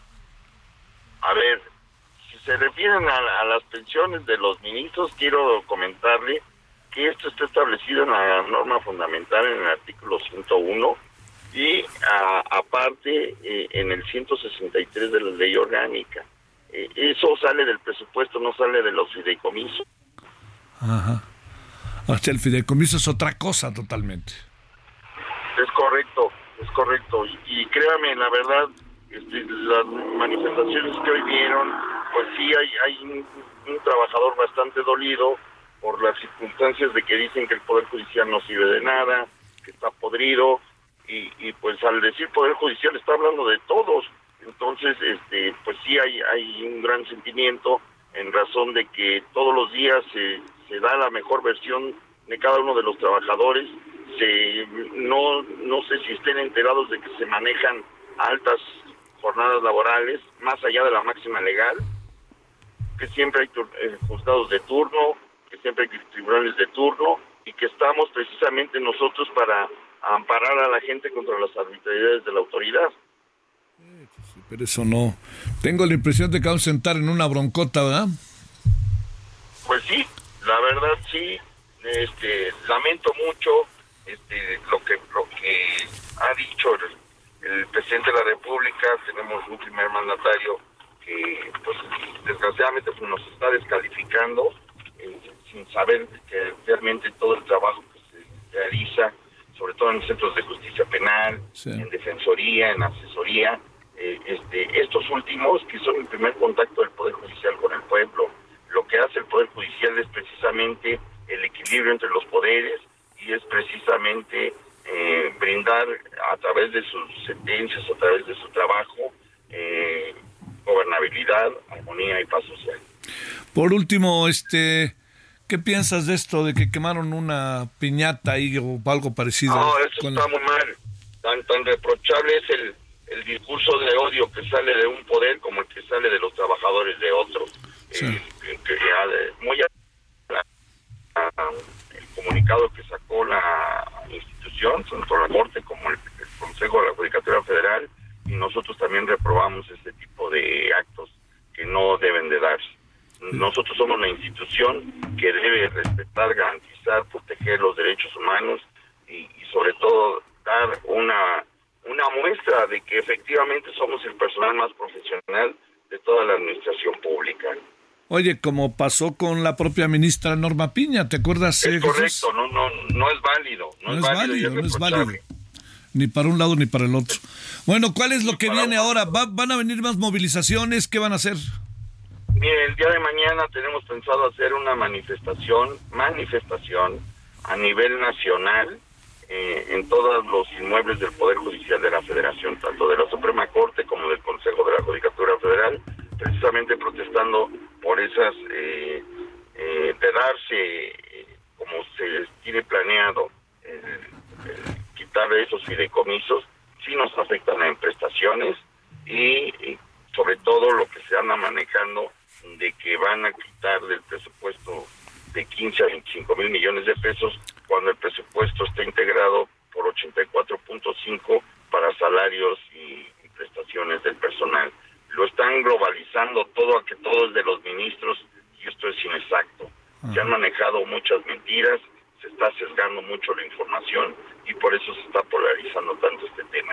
¿En qué consisten las manifestaciones de mañana en todas las oficinas del Poder Judicial? Nada más es este manifestarnos este, y gritar consignas ya tenemos nuestras mantas pegadas en todos los inmuebles de la República, eh, gritar consignas de que no son privilegios, son derechos, este, eh, división de respeto a la división de poderes, autonomía al, poder judicial, es, cuanto, es todo. Es eso, bueno, ¿como cuántas oficinas son, eh? ¿Tienes una idea, Jesús? Híjole, son muchos, tan solo en Tepic, y esto viene muy al, tema de la infraestructura. Sí. Tan solo en Tepic no hay una sola ciudad judicial, hay como 19 órganos regados por toda la ciudad, incluso hay un ceferezo, pues eh, sí, no, no sabría yo decirle el número, pero sí tenemos eh, 67 secciones en toda la República. Te mando un gran saludo, Jesús, y gracias por tomar la comunicación. Al contrario, gracias por el, espacio y, y, que me haya permitido dirigirme a su audiencia. Gracias. Es Jesús Gilberto González Pimentel, secretario general del Sindicato de Trabajadores del Poder Judicial de la Federación. Bueno, vámonos a las 20 con 23 ahora. Eh, Noemí Gutiérrez, ¿dónde andas, Noemí? Hola, muy buenas noches, Javier. Pues ya este, dándote el reporte hoy de la conferencia de prensa matutina, pues se trataron varios temas. Uno de ellos fue que el presidente Andrés Manuel López Obrador pues le dio su total respaldo a Rocío Nale, dijo que tiene NB de calificación. Rocío Nale era la secretaria de Energía y pues renunció la semana pasada para buscar la candidatura de Morena al gobierno de Veracruz, el presidente Andrés Manuel López Obrador dijo que Nale encabezó la construcción de la refinería Dos Bocas en Tabasco en tiempo récord y también dijo que hoy se daría a conocer quién la iba a sustituir. Y ya fue a través de sus redes sociales que el presidente López Obrador informó que Miguel Ángel Maciel Torres pues es el nuevo secretario de Energía. Él se estaba desempeñando como subsecretario de hidrocarburos de la de la dependencia nacional y después de conocer este nombramiento, pues le deseó éxito a Maciel Torres y dijo que es un experto en el sector. El, el, presidente Andrés Manuel López Obrador dijo que el nuevo secretario cuenta con toda la confianza de su gobierno, es honesto y sobre todo está a favor de defender la soberanía nacional, pero también otro tema que se trató en la conferencia de prensa matutina y en estos ajustes que está teniendo en el gabinete, pues un integrante, ex integrante de la ayudantía, Alberto Becerra, estará al frente del instituto para devolverle al pueblo lo robado en sustitución de Ernesto Prieto, quien está buscando la candidatura de Morena para el gobierno de Guanajuato. Él justificó este nombramiento y dijo que es de la nueva generación que ha ido formando, que porque dijo que todos estos jóvenes que generalmente lo acompañan en las giras y además de darle seguridad, pues recogen las peticiones de la gente, es decir, recogen todos los porles que le llevan, pues dijo que está formando esta nueva generación, dijo que son como sus alumnos y a diferencia de los gobiernos neoliberales, pues ellos sí están cercanos al pueblo. Y ya por último te comento que también, y esto fue sin ninguna pregunta de por medio, el presidente Andrés Manuel López Obrador pues reveló que este fin de semana un grupo de elementos fueron retenidos en la Lacandona, pero pues reveló que pues en ese lugar están eh, trayendo droga eh, de, de, allá, de Sudamérica. Gracias, Noemi. Pausa. El referente informativo regresa luego de una pausa.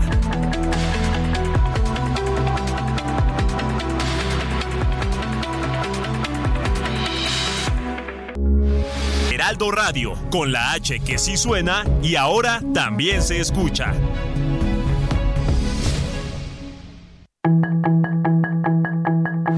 Estamos de regreso con el referente informativo.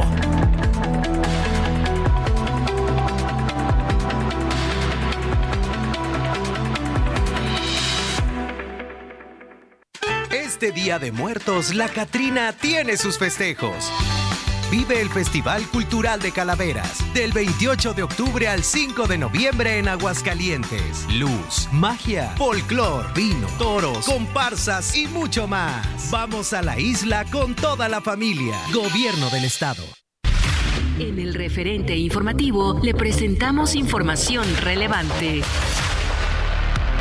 Consejo Judicial Ciudadano avala opinión favorable para ratificar a Ernestina Godoy al frente de la Fiscalía de la Ciudad de México. Madres buscadoras localizan un crematorio clandestino en Tlaquepaque, acusan a autoridades de minimizar el hallazgo. Poder Judicial se va a paro en defensa de fideicomisos. En Chihuahua, cerca de 6.000 escuelas y 725.000 estudiantes se quedan sin clases por la controversia de los libros de texto gratuitos. Para ofrecer a sus clientes más opciones de vuelo durante el verano de 2024, Aeroméxico incrementará operaciones a Europa, agregando seis frecuencias semanales adicionales a Madrid y tres más a París desde la Ciudad de México. Esto permitirá atender la demanda de la temporada alta de verano y la conectividad para los Juegos Olímpicos de París 2024. El ajuste de temporada representa un incremento del 18% entre México y Europa, superando el récord alcanzado por la aerolínea en verano de 2023 y será la conectividad entre México y Europa más alta en la historia de la aviación de nuestro país, con Aeroméxico operando 65 vuelos semanales a Ámsterdam, Londres, Madrid, París y Roma. Sus comentarios y opiniones son muy importantes. Escribe a Javier Solórzano en el WhatsApp 5574 50 13 26.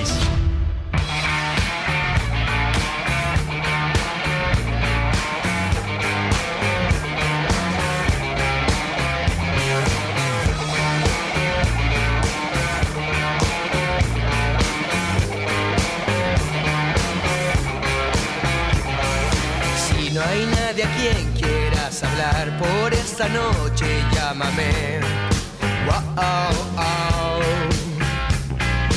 No te quedes quieta ni un segundo tras mi puerta otra vez.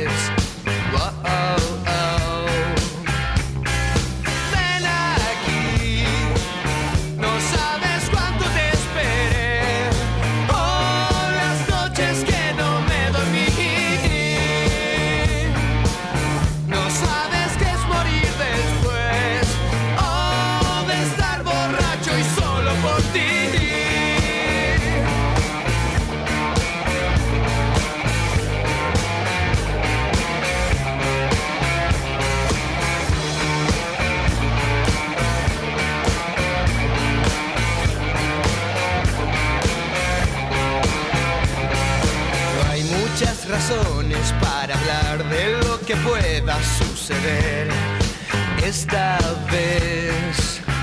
Bueno, ahí lo dejamos con los bunkers que están de vuelta. Bueno, este se mantienen vigentes en una industria que, como usted y yo sabemos, cambia un día y otro también, muy de la onda de los 90, eh, o no, de- más para acá, ¿no? Como de hace, ¿qué será? 2010, por ahí así, ¿no? Algo- Bueno, este, una banda de rock chilena bastante fuerte y tuvo mucho éxito en México, muy poderosa. Estamos oyendo, ven aquí.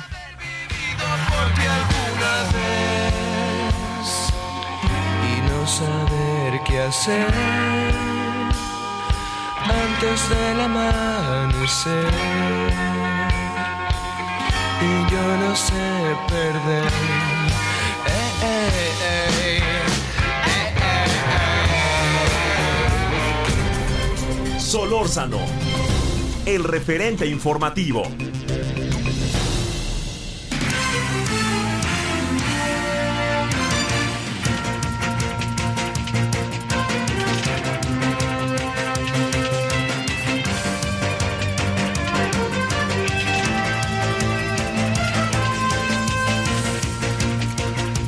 Bueno, aquí andamos eh, de vuelta con una buena cantidad de asuntos. Había otro asunto que también está en curso, que es el siguiente. Yo creo que este es también muy, muy de, eh, ya yo, este, muy de, eh, de atender por lo, por el significado, claro que, como dicen por ahí 10 años después, pero bueno.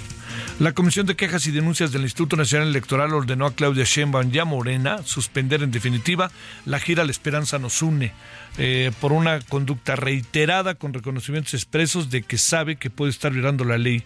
La Comisión de Quejas y Denuncias del Instituto Nacional Electoral ordenó a Sheinbaum y a Morena eh, suspender en definitiva la gira La Esperanza nos una, pues se ha demostrado que son proselitistas y pueden crear inequidad en la elección presidencial. Con un voto razonado de la consejera Rita Bell, que consideró que era una medida excesiva, la consejera presidenta de la comisión Claudio Zavala y el consejero Arturo Castillo aprobaron suspender las giras. Sheinbaum reconoce en sus discursos posibles sanciones por sus declaraciones proselitistas, no solo partidistas, y por la resistencia de Morena de entregar información sobre estos eventos. ¿Quién pompó? cómo le hacen, de dónde sale la lana, todas esas cosas que son de primerísima importancia. 10, 20 con 36 en la hora del centro. Carlos Navarrete, ¿dónde andas? Javier, buenas noches, buenas noches al auditorio. Pues comentarte que hombres armados atacaron a balazos el domicilio de la alcaldesa de Benito Juárez, la Fira Meraza Prudente, sin que se reportaran personas lesionadas. Comentarte que de acuerdo con reportes oficiales, la agresión ocurrió poco antes de las 3 de la madrugada de este lunes en pleno centro de San Jerónimo, cabecera municipal, donde se localiza la vivienda de la alcaldesa. En redes sociales comenzó a circular un video en el que se observa el momento de la agresión. En las imágenes se observa a dos hombres que circulan sobre una motoneta en movimiento. Uno de ellos porta un arma de fuego, misma que acciona en reiteradas ocasiones contra el domicilio de la presidenta municipal. Comentarte también, Javier, que de acuerdo a versiones de testigos, fueron al menos 20 detonaciones realizadas en contra de la fachada del domicilio de la presidenta. También decirte que hasta este momento ni la Fiscalía General del Estado, ni el gobierno municipal de Benito Juárez, ni mucho menos la presidenta han salido a fijar un posicionamiento sobre este acontecimiento. Sin embargo, vamos a estar atentos en caso de que den a conocer detalles de este hecho. ¿Dónde se encuentra este municipio allí en Guerrero, eh? ¿Perdón? ¿Dónde se encuentra el municipio en Guerrero? Eh, Benito Juárez se encuentra en la costa grande de Guerrero, este, de Acapulco, con dirección al estado de Michoacán. La costa grande, sí. Voy, voy. Este, pues bueno, es hemos visto algunas este, imágenes y sí, pues se ve que más bien la impresión que da Carlos es que querían mandar mensaje, ¿no? Pues sí, eh, al menos esa es la impresión que se tiene. Eh, ningún, no ha habido un posicionamiento oficial. La, fiscalía no ha dicho si ya inició o no una carpeta de investigación. Sin embargo, como bien dices, pareciera que es una llamada de atención a la presidenta. Te mando un saludo, Carlos. Gracias. Buenas tardes. Saludos. Hasta luego. Gracias. Hasta luego. Son ahora las 20 con 38 en la hora del centro. Solórzano, el referente informativo. Vamos a de aquí hasta las 21 horas, si le parece, echarle una buena mirada al país, cómo andan a través de nuestro equipo de reporteras y reporteros, nuestros eh, corresponsales. Por lo pronto, ya estuvimos en Guerrero, ahora nos vamos al Estado de México. Gerardo García, ¿qué hay por allá? Muy buenas tardes. Hola, ¿qué tal? Muy buenas tardes, Javier. Eh, también saludar al auditorio. Eh, reportar que en el Estado de México, trabajadores del Poder Judicial de la Federación se sumaron a la inconformidad por las eh, propuestas de desaparecer 14, 13 de los 14 fideicomisos, por lo que realizaron bloqueos la tarde de este lunes. La movilización se registró en la avenida eh, importante como la OES Alfredo del Mazo y también en Avenida Morelos como en las calles eh, también de la capital mexiquense. La inconformidad empezó ah, después eh, de las dos de la tarde y se prolongó cerca de dos horas. Durante las movilizaciones alertaron que la iniciativa atenta contra el Poder Judicial y aclararon que es el único que puede hacer el contrapeso al Poder Ejecutivo, razón por la que demandaron respetar la división de los poderes. Lisbeth Bernal, quien es también eh, trabajadora de este Poder eh, Judicial, también eh, comentarte que lo que hizo referencia es que se daña la economía de las familias de los trabajadores judiciales federales, en tanto Areli Yamel Bolaños insistió en la importancia de que y a su parecer se busca también someter al Poder Judicial. Es lo que se dio en esta movilización, lo que nos podían compartir y también adelantar también Javier y también al auditorio que el día de mañana se estarán replicando estas movilizaciones después de las 8 de la mañana en donde se van a volver a estar manifestando y protestando ante estas acciones del gobierno federal. El reporte que les tengo desde el Estado de México. Sí, sí, sale Gerardo, gracias y muchas movilizaciones va a haber. ¿eh? Y mañana ya escuchó usted al líder del Sindicato de Trabajadores del Poder Judicial que mañana en todas las oficinas del Poder Judicial en el país, en todas, se van a manifestar. No quiere decir que no van a atender o que no van a que no van a atender todo lo que tiene que ver con sus obligaciones, sino más bien lo que quieren decir con ello es que ya tienen incluso pancartas ahí puestas, ya tienen este consignas, etcétera. Entonces, lo que va a acabar pasando, le, le sí le, le digo, es que no perdamos de vista que si usted pasa por ahí, habrá manifestaciones, no marchas, no parones, a lo mejor habrá quien salgan todos los trabajadores ahí a la puerta y no puedan pasar la gente, los coches, en fin. Bueno, esperemos, ya veremos eso mañana, pero no, no tendrá eh, por lo que nos dijo el sindicato, una, una estrategia como la que tuvimos el día de hoy. Bueno, vámonos contigo, Gerardo. Bueno, vámonos, perdóname, Leticia Ríos, también allá Ledomex. ¿Cómo estás, Leti? Buenas tardes, noches. Hola, ¿qué tal Javier? Buenas noches. Pues para informarte que durante una asamblea estudiantil realizada este lunes, en la comunidad universitaria de la FESA Catlán decidió que continuará el paro total de actividades hasta el próximo viernes 20 de octubre, esto por el tema de la fumigación de chinches en las instalaciones. Eh, recordemos que desde el martes 10 de este mes el plantel ubicado en Naucalpan eh, permanece cerrado luego de que un grupo de encapuchados tomara de forma violenta las instalaciones, por lo que las autoridades anunciaron la impartición de las clases en línea desde el miércoles pasado. La asamblea estudiantil realizada el día de hoy en la FES contó con muy poca participación de estudiantes de forma presencial, por lo que se llevó a cabo una encuesta a través de redes sociales y finalmente se decidió mantener este paro. Y pues así, eh, Javier, 24 mil estudiantes que conforman la matrícula de la FES siguen tomando clases a distancia.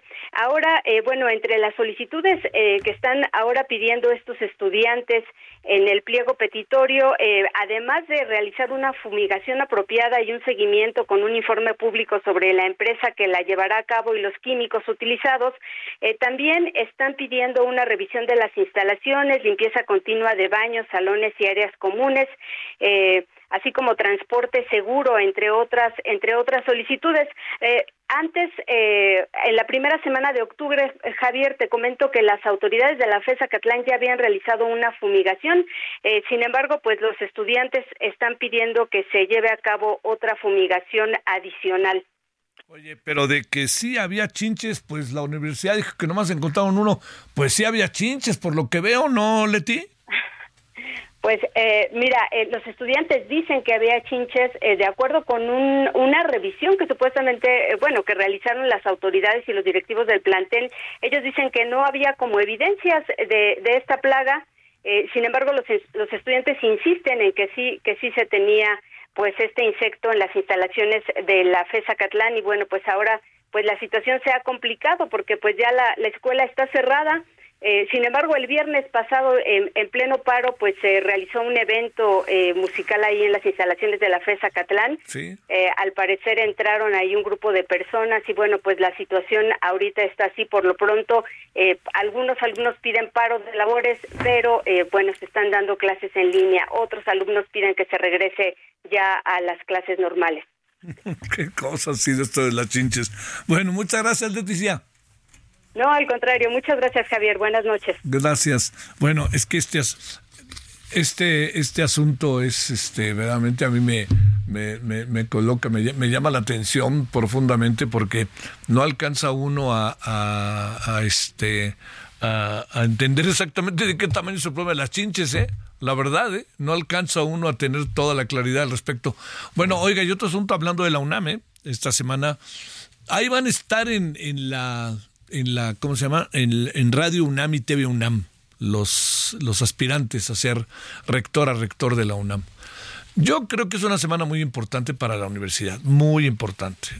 Uno, porque va a haber nuevo rector o rectora, ¿no? Porque ya pasaron los ocho años, cuatro años y luego se religió el doctor Enrique Graue y se pudo reelegir y listo.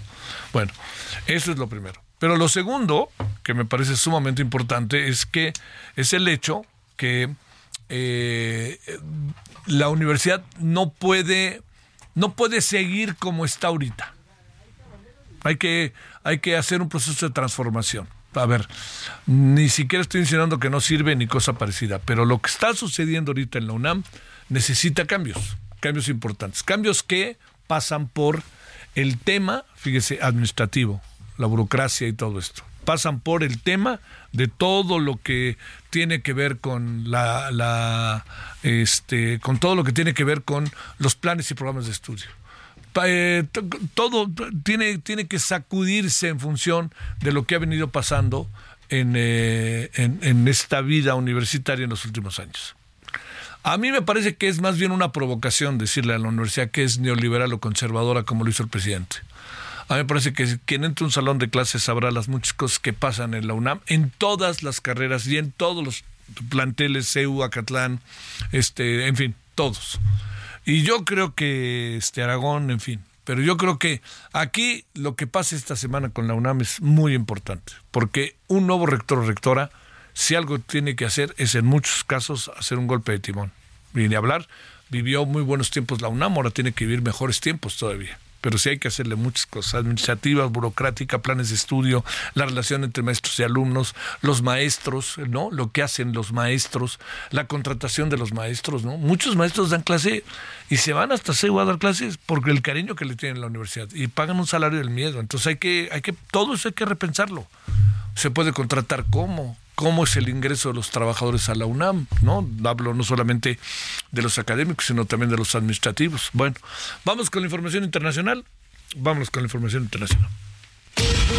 presidente de Venezuela, Nicolás Maduro, confirmó su participación en el encuentro sobre migración que se desarrollará el próximo domingo en Palenque, Chiapas. Esto lo informó la Secretaría de Relaciones Exteriores. En Bruselas, capital de Bélgica, un hombre asesinó a tiros a dos ciudadanos suecos para después darse a la fuga, lo que ocasionó que el gobierno subiera a cuatro su alerta máxima en terrorismo. Tras el ataque, la policía reforzó la seguridad en los alrededores del estadio Rey Balduino, donde esta noche se jugaría el partido de fútbol entre la selección de Bélgica y Suecia para la clasificación de la Eurocopa del 2024, el cual fue cancelado. En vísperas de una reunión con su colega chino Xi Jinping, el presidente de Rusia, Vladimir Putin, abogó este lunes por una inmediata tregua humanitaria en Medio Oriente. De acuerdo con el Kremlin, Rusia está dispuesta a coordinar con todos los socios constructivos los esfuerzos para detener cuanto antes las hostilidades y estabilizar la situación en Medio Oriente. Daniel Novoa, un líder empresarial de 35 años de una rica dinastía exportadora de frutas, será el próximo presidente de Ecuador después de ganar las elecciones de este domingo 15 de octubre, prometiendo restaurar el orden en una nación desgarrada por la violencia.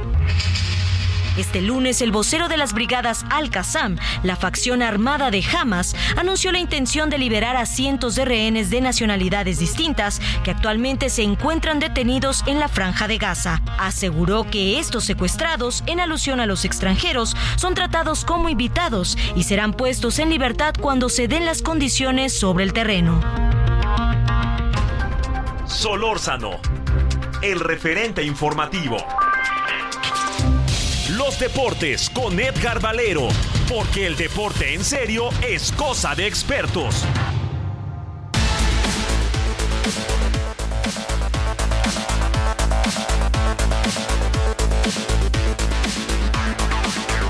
Bueno, vámonos a las 20.49 en hora del centro. Edgar Valero, ¿qué hay de nuevo en los deportes? ¿Cómo has estado? Bien, bien, mi querido Javier, ¿cómo estás? Buenas noches, ¿cómo están amigos del referente? Pues mi querido Javier, está terminando en este momento el partido entre los Phillies de Filadelfia y los Diamondbacks de Arizona. Cinco por tres están en el primer partido de la serie de campeonato de la Liga Nacional, mientras que inexplicablemente otro de los grandes favoritos, Javier, los Astros de Houston perdieron 5 a 4 hoy el segundo partido de la serie contra los Rangers de Texas. Eh, vamos, todos los grandotes se están yendo, Javier, y parece que vamos a tener una serie mundial eh, no solamente inédita, sino pues inesperada totalmente. Oye, ¿en los juegos de, ah, de los Astros y los Rangers fueron en Texas eh, o en Houston? Eh, son en Houston, los otros van a ser allá en Arlington, allá. En Arlington, sí. A unos cuantos metros de donde juegan tus vaqueros de Dallas, que también están jugando esta noche, Javier, están ganando 17-10 a los cargadores de Los Ángeles. Oye, ya revivió la defensiva de los vaqueros. Javier, cuatro veces detuvieron en zona roja a los cargadores y de los eh, cuatro viajes solamente dos goles de campo, un gol de campo, perdóname, y una anotación fue lo que consiguieron los cargadores. Oye, este, ¿y qué va a pasar ahí con... No, yo, yo veo a los vaqueros lejos, ¿no? Pero, oye, pero ya no hay invictos, me enteré hoy. Así es, los eh, 49 perdieron ayer con, tuvieron la posibilidad de ganarle a los eh, Browns de Cleveland, pero fallaron un gol de campo de último momento y ahí cayeron inexplicablemente también. Eh, el caso de las Águilas de Filadelfia, que nunca habían perdido con los Jets de Nueva York, les habían ganado los 12 partidos en los que se habían enfrentado históricamente y perdieron 20 a 14 las Águilas, así que se acabaron los invictos. Y pues eh, los que no ganan tampoco son eh, los eh, Patriotas de Nueva Inglaterra, y en un partido, Javier, para el olvido, inexplicablemente también para los gigantes de Nueva York, que tuvieron más yardas por tierra, más yardas por aire, menos intercepciones, eh, vamos, fueron superiores al equipo de Búfalo en todos los terrenos y terminaron perdiendo 14 a 9. ¿Cómo es esto, no? no oye, este, en el otro juego del béisbol de las grandes ligas que es este Filadelfia contra quién? Contra Diamondbacks. Esa, contra los Diamondbacks. ¿Dónde es ese partido? Está jugando en Filadelfia, ahí en el Citizens Bank Ballpark. Ah, bueno, ahí está, es otro. Bueno, oye, ¿por qué le tiran tanta, tanta, tanta tierra al Checo Pérez? Eh? ¿Qué les cae mal o qué? ¿Qué pasará? Pues eh, mira, eh, yo creo que mucho influye eh, una prensa muy tendenciosa, no solamente ya la mexicana, Javier, también la prensa mundial. Ay, sí, también por acá se pintan solos, ¿eh? Sí, sí, sí, pero yo regresaría a lo que platicábamos incluso hace unos días, Javier. Está a nada de ser campeón, subcampeón del mundo, y el equipo Red Bull no ha tenido campeón y subcampeón mundiales en la misma temporada. Entonces, lejos de, de verse mal, eh, debería de verse bien porque está consiguiendo el objetivo. Ok, esperaban mejor resultado, sí, pero el objetivo era que Red Bull hiciera el 1-2 y lo está logrando, Javier. Y tiene a 30 eh, puntos de distancia a Lewis Hamilton, entonces tampoco es como que tenga que preocuparse Checo porque lo vayan a desplazar ya sea en Austin el fin de semana o en México dentro de 15 días. Claro. Oye, leo a tu amigo Sotcliffe, ese 10 ESPN, que dice que el Estadio Azteca alojaría el partido inaugural del Mundial 2026, ¿será? Eh, está prácticamente amarrado eso, Javier, porque como la final se va a jugar en Estados Unidos, hay un, pues sí, un, eh, un, convenio o un acuerdo tácito eh, un, de valores entendidos, es lo que quiero decir, que si el equipo de, digo, que si Estados Unidos se va a llevar la final del Mundial, México se quede con la inauguración. El problema que traen ahora los americanos es que estaba el, el SoFi Stadium de Los Ángeles peleando por ser la final, pero como lo hicieron específicamente para fútbol americano, tendrían que modificarlo porque la cancha es muy estrecha. Y están con que el dueño de, los cargadores no está dispuesto a meterle lo que le toca, que serían como 25 millones de dólares, para modificarlo y luego desmodificarlo. Entonces parece que el señor Jerry Jones, que ya tuvo en su palco a Gianni Infantino hace tres semanas, se está llevando pues eh, todas las posibilidades a su favor para que la final se juegue en el estadio de los Vaqueros de Dallas. Bueno, oye, este, ¿y qué ganarán los Vaqueros? Porque veo que ya están otra vez en problemas, ¿eh? eh yo creo, mira, eh, la defensiva está funcionando, Javier, pero el tema con los cargadores es que es un equipo demasiado incisivo, vamos a decirle de alguna manera, que se ha acostumbrado a ganar partidos de marcadores cerrados, mientras que los vaqueros son un equipo que juega con marcadores abiertos. Eh, pero la defensiva está funcionando. Yo creo que, que si se mantiene en ese tenor la defensiva de los vaqueros y Dak Prescott es capaz de volver a llevar a zona roja, los vaqueros los vamos a tener sacando la victoria el día de hoy. Estás pidiendo demasiado. Gracias, mi querido. Hasta el rato. Claro que sí, Javier, nos vemos al ratito. Gracias, buenas noches. Nos vemos aquí juntito en cinco minutitos. Ojalá nos acompañe. Heraldo Televisión, de 21 horas a 22.30 horas, el referente de la noche. Hasta el rato, adiós. Hasta aquí Solórzano, el referente informativo.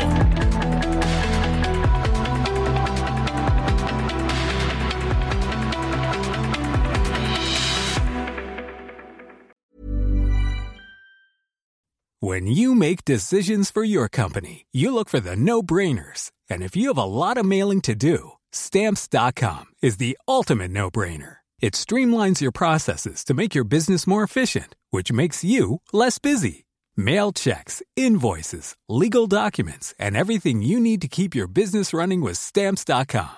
Seamlessly connect with every major marketplace and shopping cart Schedule package pickups and see your cheapest and fastest shipping options from different carriers with rates up to 89% off USPS and UPS rates. And with the stamps.com mobile app, you can take care of mailing and shipping wherever you are. Make the same no-brainer decision as over 1 million other businesses with stamps.com. Sign up with code program for a 4-week trial plus free postage and a free digital scale. No long-term commitments or contracts.